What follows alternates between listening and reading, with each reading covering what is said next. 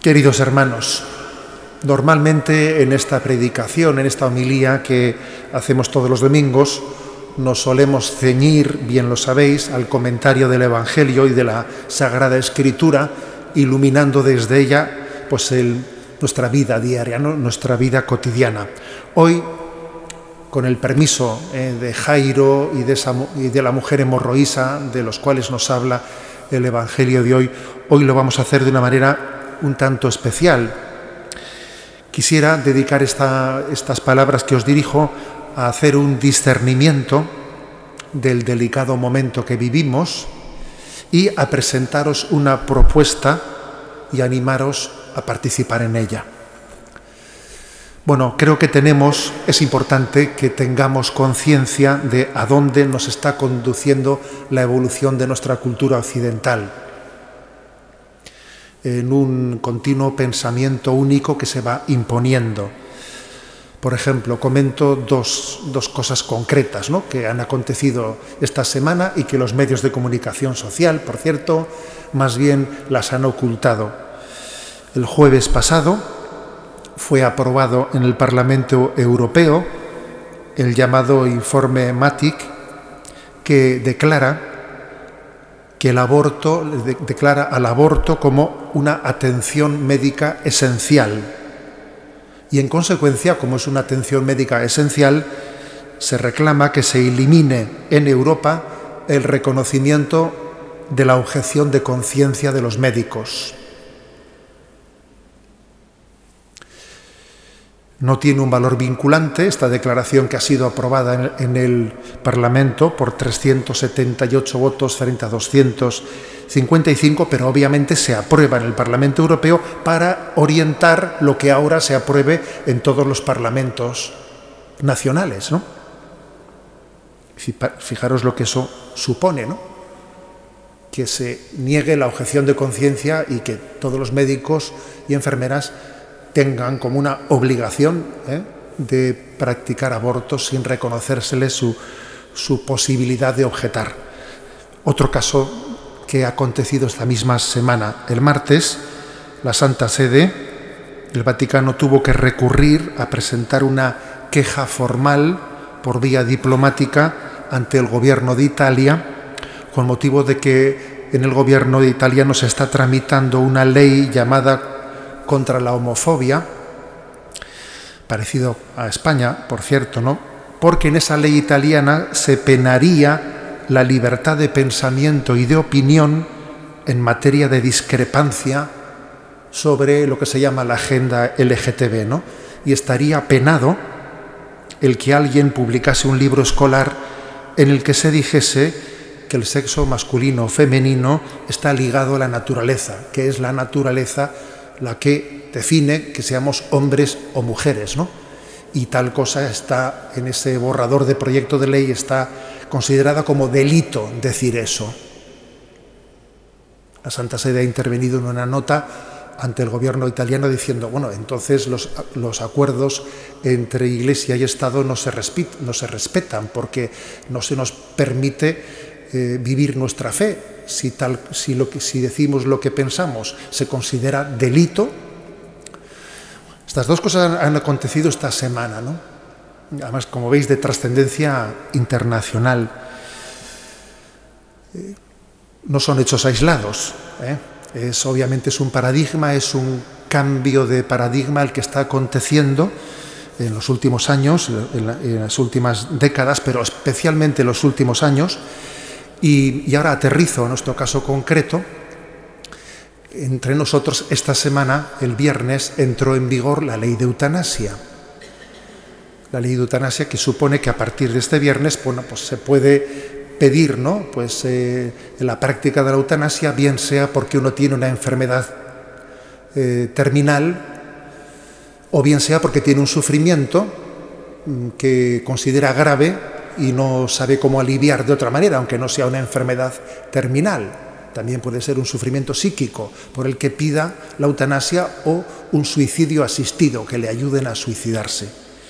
En la prensa pues eh, habéis visto pues, muchos reportajes de algunas personas que se, se han prestado también a decir, a dar la bienvenida y a aplaudir tal iniciativa.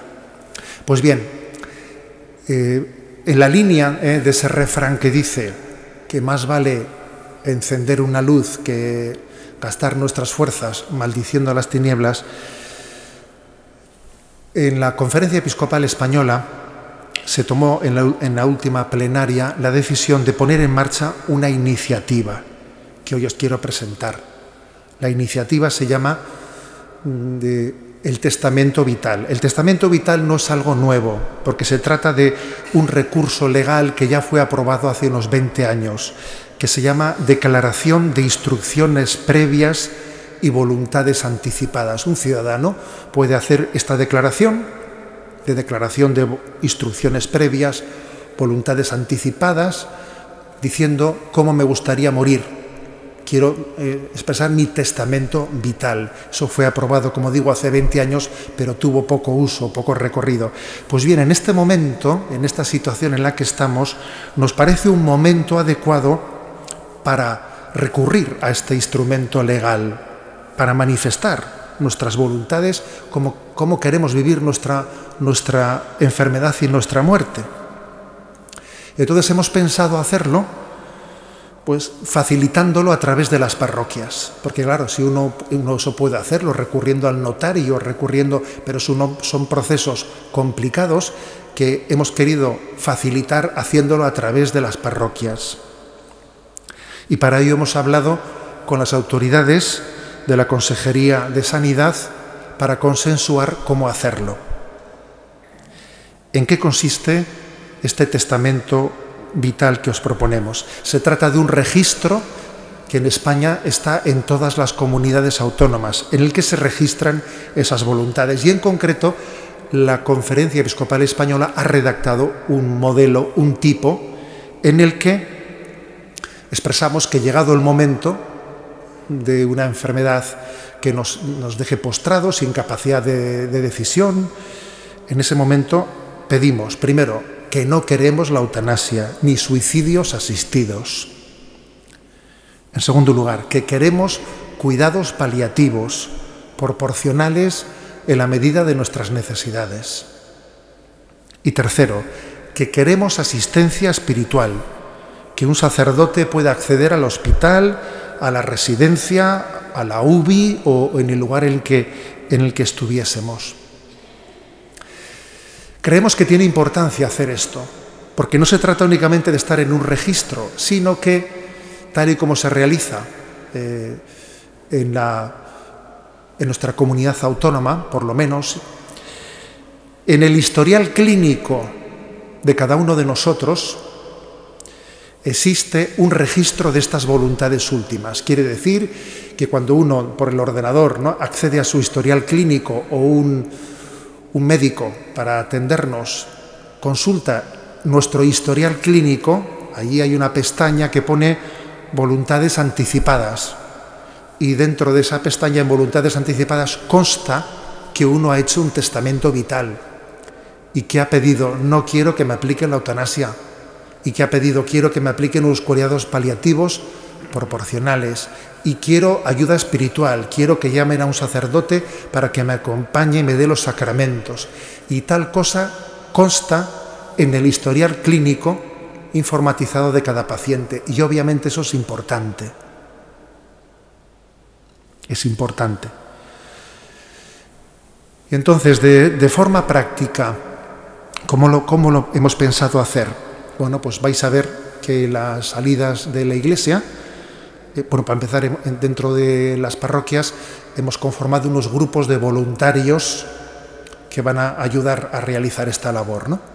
En la salida de la iglesia vais a ver que ya están colocadas dos mesas con dos impresos que hay que rellenar.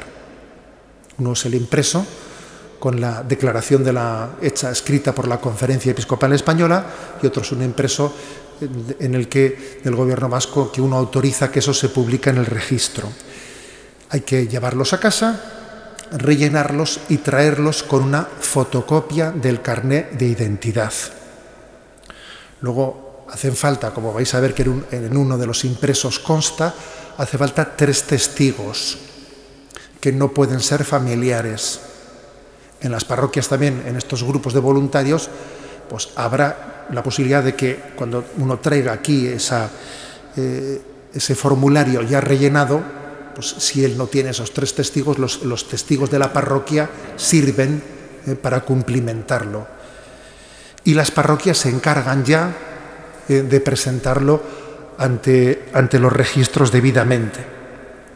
Finalmente uno recibe en su casa una carta del gobierno vasco en la que se le anuncia que ha sido debidamente registrado.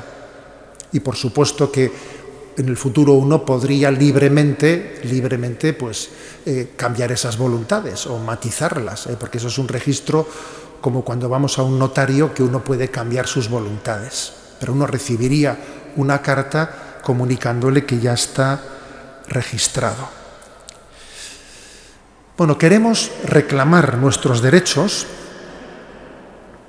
por muchos motivos. ¿eh? En primer lugar, pues porque aunque se nos diga no, no, no es necesario, porque si la eutanasia no se le aplica más que a quien la pida. Bueno, tenemos conocimiento de lo que ocurre en otras naciones, en las cinco naciones donde ya fue aprobado la eutanasia, como en el mismo momento en que se, eh, en que se aprobó comenzó una pendiente resbaladiza en la que año tras año eh, las condiciones para la aplicación de eutanasia iban siendo modificadas hacia una mayor facilitación sin que se sepa finalmente dónde están, eh, dónde están los límites. Para empezar, partimos de la experiencia ajena y tenemos muy claro que nosotros no vamos a ser distintos. Vemos también cuál es la evolución de la cultura. Por ejemplo, esta ley se aprueba diciendo que los médicos tienen, tienen derecho a objeción de conciencia y no, tienen, no se les va a obligar a practicar la eutanasia. Sí, pero eso también se dijo del aborto hace un tiempo y ahora, como habéis visto, esta semana se aprueba esa declaración en el Parlamento Europeo diciendo que el aborto es un, eh, pues un, servicio social esencial y que no hay derecho a la objeción de conciencia.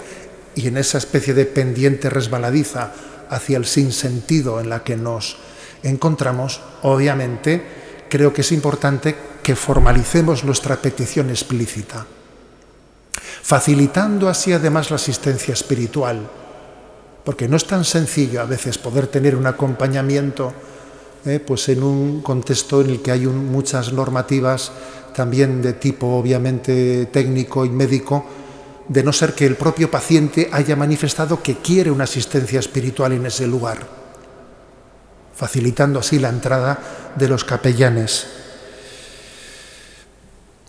Creo que es un, un signo, el de hacer de una manera, digamos, popularizada en el seno de la Iglesia, y no únicamente en el seno de la Iglesia, porque obviamente hay muchas personas que sin ser creyentes entienden que hay una distancia infinita entre morir y matar.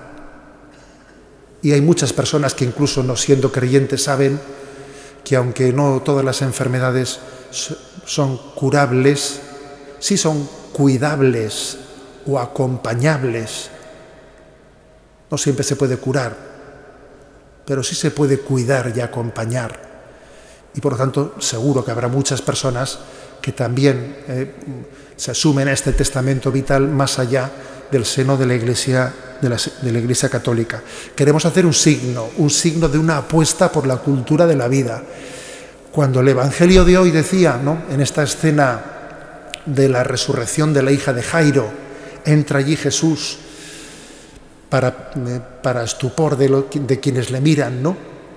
Y Jesús pronuncia una palabra de las pocas que tenemos en el Evangelio que se llaman ipsísima verba de Jesús, ¿no? O sea, palabras literales salidas de los labios de Jesús en arameo. Aquí tenemos una, talita kumi, tal y como Jesús la pronunció. Y nos dice también el Evangelio cuál es la traducción de ese talita kumi dicho en, el, en arameo, porque el Evangelio está escrito en griego, ¿no? Y dice, contigo hablo niña, levántate. Bien, pues yo creo que esto es lo que hacemos hoy. Talita kumi, contigo hablo, levántate. Vamos a hacer un signo de, apuesta por la cultura de la vida, un signo de esperanza, un signo de decir encendemos una luz porque creemos que en medio de, del desnortamiento ¿eh? tan fuerte que tiene una cultura que ha perdido, ha roto con sus raíces cristianas y cuando uno rompe con sus raíces, pues no, sabe hacia dónde ir, ¿no? Es difícil saber a dónde vas si te has olvidado de dónde vienes. Hay un refrán ¿no? que dice que a veces corremos como pollos sin cabeza, ¿no? Pues nos pasa eso, cuando uno rompe las raíces de su cultura, que son raíces cristianas, pero no únicamente cristianas. Europa ha estado construida sobre el derecho romano, sobre la filosofía griega y sobre la revelación de Jerusalén, ¿no? cristiana. Y cuando rompemos con esas tres raíces, romanas, griegas y cristianas, pues, pues entramos en una profunda crisis. Queremos decir, talita cumi, os invito a, tomarnos en serio esta, iniciativa y al mismo tiempo a, tener sentido crítico, ¿no? tomar conciencia de la deriva de, de, nuestra cultura, ante la cual no nos limitamos a quejarnos y a protestar. No, no, no, no. Queremos encender una luz y esta es nuestra aportación en este día y en este momento.